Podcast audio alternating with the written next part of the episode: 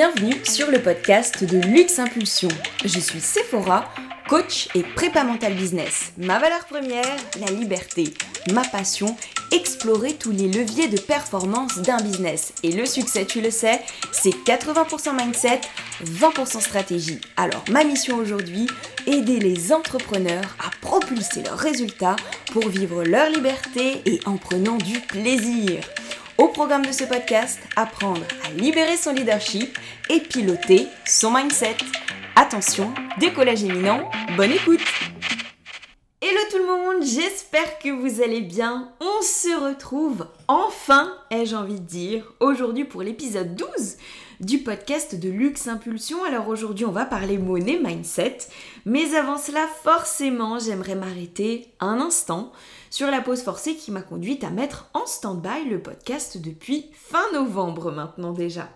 Alors si je suis complètement honnête, fin novembre ça relevait d'un défaut d'organisation et oui, je plaide coupable car je ne sais pas si tu as suivi mais je suis partie en Martinique participer à la sixième édition du Raid des Alizés, c'est un raid sportif au profit d'une asso et c'était vraiment une belle expérience, aussi bien humainement que sportivement. Maintenant, la raison pour laquelle je ne l'ai pas repris direct en rentrant en décembre, eh bien c'est tout simplement parce qu'on a diagnostiqué à ce moment-là un lourd problème de santé euh, à mon chéri et tu imagines bien que euh, émotionnellement, psychologiquement, ça met un stop dans ces conditions et ça redistribue tes priorités sur l'instant.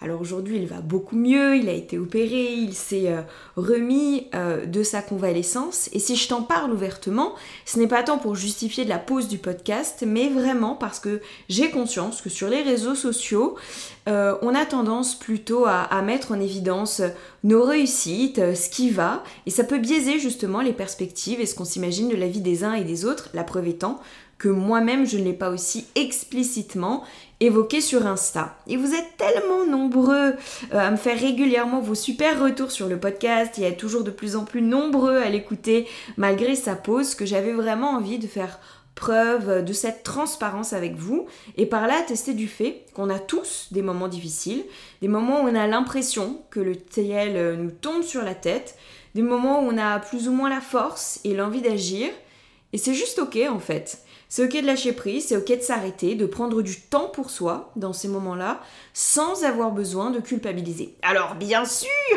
je ne suis pas en train de t'inciter à ne rien foutre jamais et de ne pas faire preuve d'exigence vis-à-vis de toi-même. Tout est dans l'équilibre et la nuance, tu t'en doutes, nous sommes d'accord. C'est seulement en ayant des standards élevé qu'on atteint de grands objectifs. Là non plus, euh, pas de problème. Mais juste comprendre que justement, lorsqu'on fait preuve d'exigence vis-à-vis de soi-même, c'est aussi ok parfois de s'écouter et ralentir à certains moments. Voilà, maintenant que la séquence confessions intimes est passée, on va pouvoir rentrer dans le vif du sujet. Money, money, money, money mindset. Ou comment reprogrammer son mental pour attirer à soi l'abondance financière. D'ailleurs, je peux d'ores et déjà te dire que si le sujet t'intéresse, une autre date à noter pour toi pour aller plus loin sur le sujet, c'est de retrouver le troisième volet de ma masterclass en live le 9 février. Et si tu écoutes ce podcast après le 9, pas d'inquiétude, tu auras la possibilité de retrouver le replay via mes réseaux sociaux ou mon site internet. Je dis bien le troisième volet de ma masterclass car on va se retrouver pendant trois jours de suite pour comprendre comment développer un mental hyper confiant que j'appelle le mental du succès, pilier majeur pour réussir à faire passer ton business au niveau supérieur. Tu sais ce qu'on dit, hein, à compétences techniques équivalentes, c'est le mental qui fait toute la différence. Donc au programme de la première journée, augmenter ton leadership personnel pour fédérer plus de clients. Au programme de la deuxième journée, transformer tes croyances limitantes pour démultiplier ton chiffre d'affaires. Et donc la troisième journée sera consacrée à libérer ton money mindset pour attirer l'abondance financière.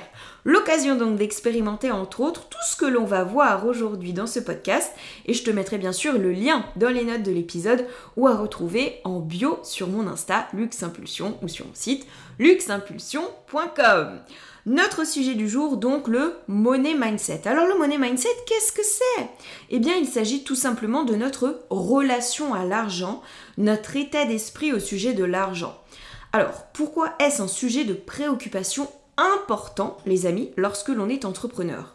Tout simplement parce que, sauf si vous échangez vos produits ou services contre des patates, l'argent reste la monnaie d'échange entre vous et vos clients. Et nécessairement être en réaction, en résistance avec la monnaie d'échange de la valeur de tes produits ou services, eh bien va directement freiner, handicaper la production de l'argent dans ton business. Autrement dit, le développement de ton chiffre d'affaires. Alors qu'est-ce que sous-j'entends par être en réaction, en résistance avec l'argent? Tout simplement avoir un a priori, une pensée, un rapport négatif à l'argent. Comment veux-tu développer dans ton business quelque chose que tu condamnes ou que tu ne penses pas mériter? Compliqué, n'est-ce pas? Donc, reprenons les bases. L'argent est un outil, une circonstance neutre. L'argent n'est en lui-même en rien mauvais ou bon.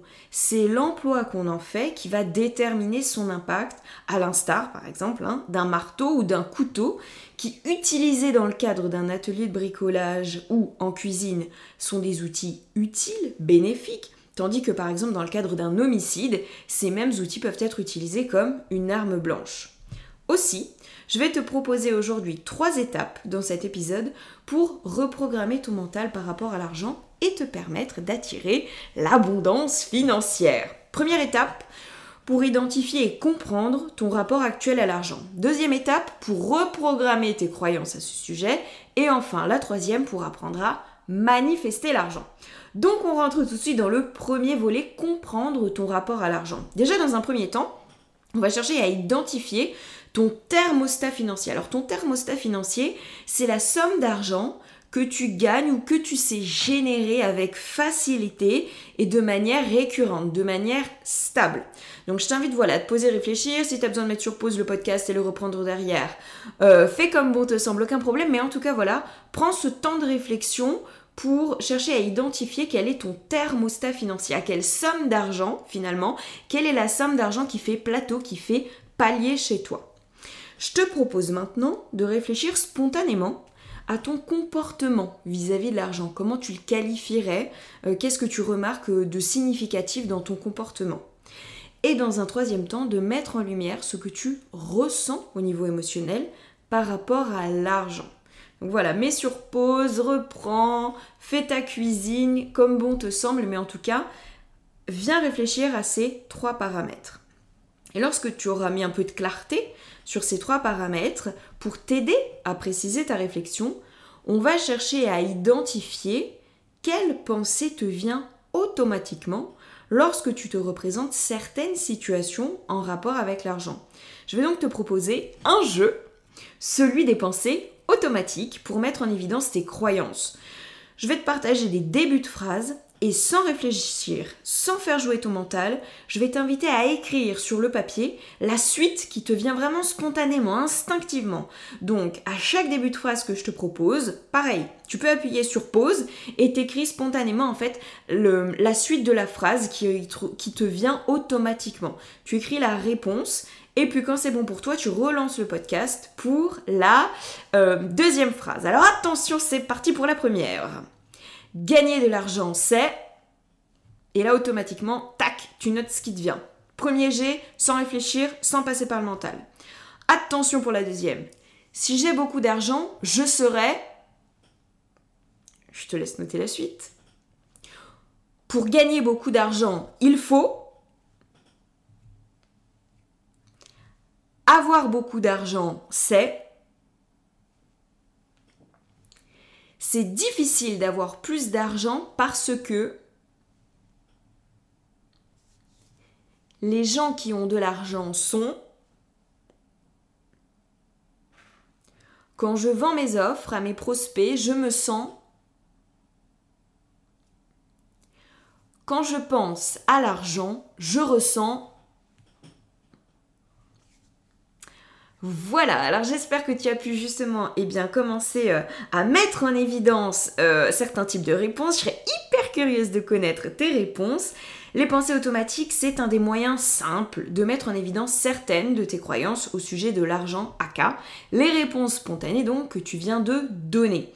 Après, j'ai bien conscience que les mettre en conscience seul n'est jamais aisé et reste assez superficiel, raison pour laquelle, bien sûr, un entrepreneur qui souhaite se développer rapidement se fait coacher nécessairement, mais ça te permet en tout cas de commencer à identifier tes premières croyances. Donc pour rappel, l'argent est neutre, comme je te le disais, il s'agit simplement d'un outil, d'une énergie qu'il est important de laisser circuler. Et forcément, si au niveau des entrées ou des sorties, tu bloques l'argent à cause de tes croyances par peur d'être mis jugé, rejeté, par peur de ne pas le mériter, par peur de changer, par peur de ne pas savoir gérer ou que sais-je, la circularité se fait mal et nécessairement ça va limiter l'abondance financière que tu pourrais produire. Aussi, avant d'entamer le deuxième volet de la libération de ton money mindset, en apprenant à reprogrammer tes croyances, je vais t'inviter à considérer quel est le bénéfice et le coût, le prix de tes croyances actuelles. Avec cette prise de conscience, tu auras beaucoup plus de facilité à les reprogrammer profondément. Pourquoi? Parce que si justement tu prends conscience eh bien, du handicap ou du frein que ça t'oppose aujourd'hui dans ta situation, tu auras nécessairement beaucoup plus d'envie, de désir, de motivation à les switcher, à les basculer durablement. Aussi pour aussi pour l'évaluer, pardon, je te propose trois questions importantes. Première question. Demande-toi quels sont les bénéfices pour toi de rester dans cette situation financière jusqu'à maintenant. Quels ont été, à partir du principe que ça change à partir de maintenant, quels ont été les bénéfices pour toi de rester dans cette situation financière jusqu'à maintenant? Il y a forcément au moins un bénéfice caché, sinon, crois-moi, tu aurais déjà changé ta situation. Le fait de maintenir une situation financière relève d'une multitude de décisions, même inconscientes. Et chaque décision, si tu veux, est arbitrée par l'évaluation d'un ratio bénéfice-risque à maintenir une situation ou à la changer. Et quand bien même sur l'instant tu te dises mais non, mais c'est faux, mais il n'y a aucun bénéfice, etc., si je t'assure, c'est que peut-être que dans ta conception des choses, finalement, le risque, en gros, de se faire rejeter, admettons, si tant est que euh, dans tes, réponses spontanées, automatiques, ce soit quelque chose qui ait ressortir, eh bien te paraisse plus lourd, euh, plus important en fait à éviter que l'inconfort que provoque ta situation financière du moment, eh bien tu auras tendance à prolonger, euh, pérenniser cette situation financière parce que tu as peut-être euh, dans l'esprit des croyances euh, qui t'amènent à penser que pour obtenir une situation financière différente, il faudrait, admettons, peut-être plus s'exposer, mais que plus s'exposer, c'est aussi prendre le risque d'être plus rejeté, ou en tout cas que générer plus d'argent, eh bien, potentiellement pourrait euh, renvoyer au risque d'être rejeté. Et pour peu que dans ta façon d'arbitrer, même inconsciemment, hein, tu estimes que le rejet, eh bien, ce serait pire à vivre que l'inconfort financier actuel, eh bien, tu vas pérenniser inconsciemment ta situation financière du moment.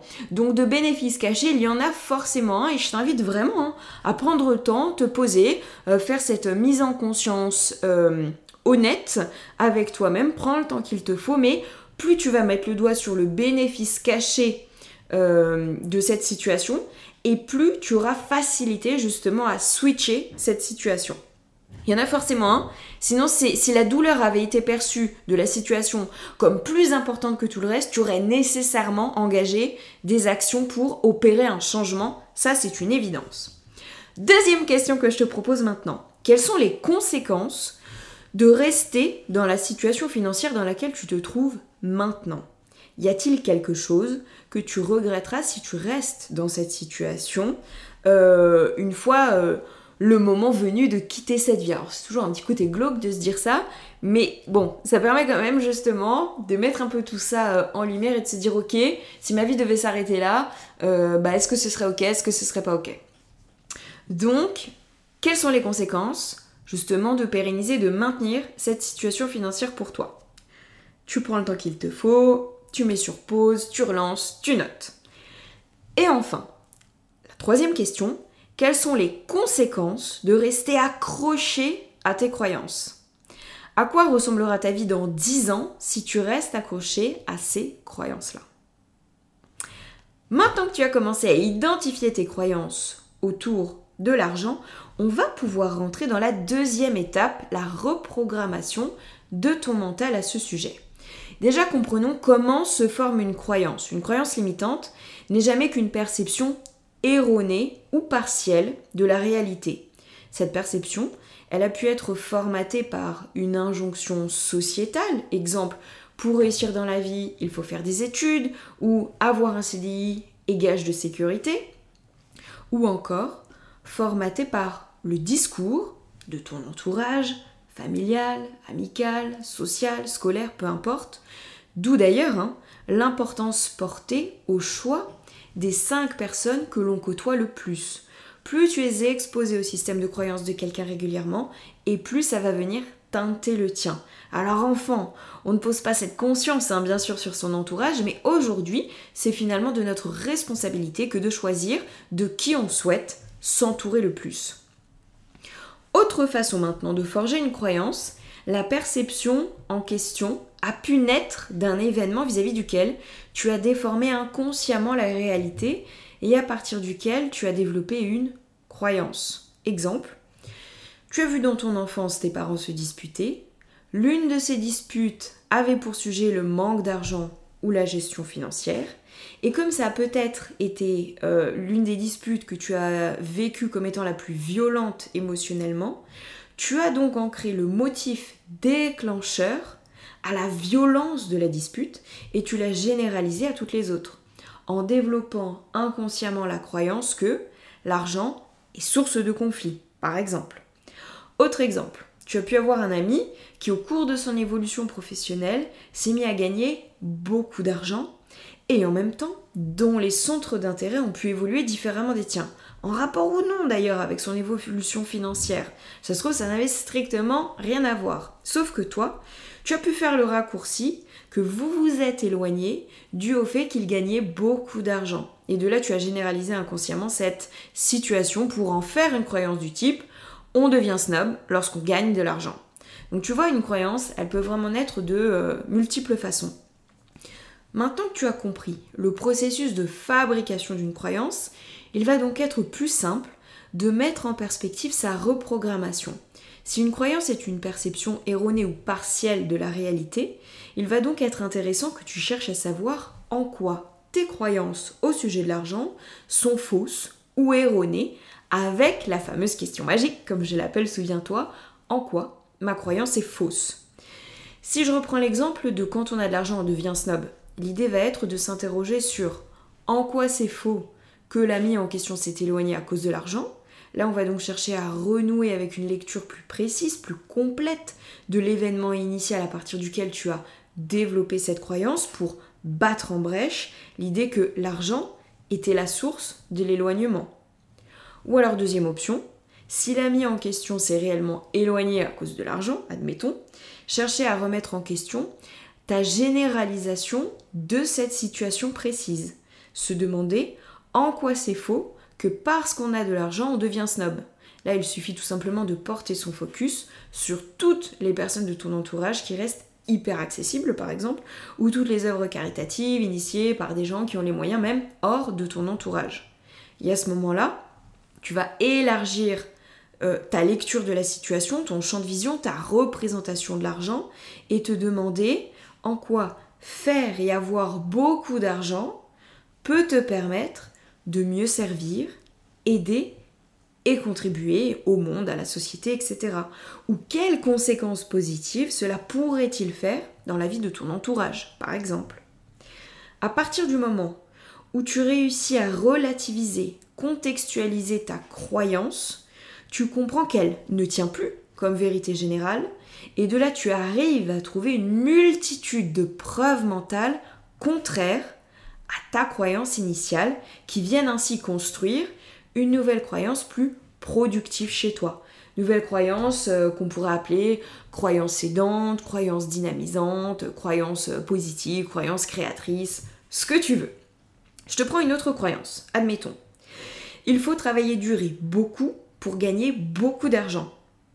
Eh bien, je peux te dire que je connais autant de gens qui travaillent dur et beaucoup et qui gagnent des cacahuètes que de gens qui travaillent trois fois moins, et en prenant beaucoup de plaisir et qui sont millionnaires. Tu vois, le but, c'est de comprendre dans quelle mesure notre croyance ne relève que d'une lecture partielle ou erronée, en fait, d'une réalité et de trouver autant de contre-exemples pour s'en servir de preuve mentale pour venir asseoir une nouvelle croyance. C'est vraiment ça l'idée. Ainsi tu l'as compris, hein, donc le process pour reprogrammer une croyance, ça revient donc à relativiser, à contextualiser en comprenant en quoi ta croyance est fausse, partielle, erronée, et trouver différents contre-exemples qui serviront de preuve mentale pour soutenir tes nouvelles croyances.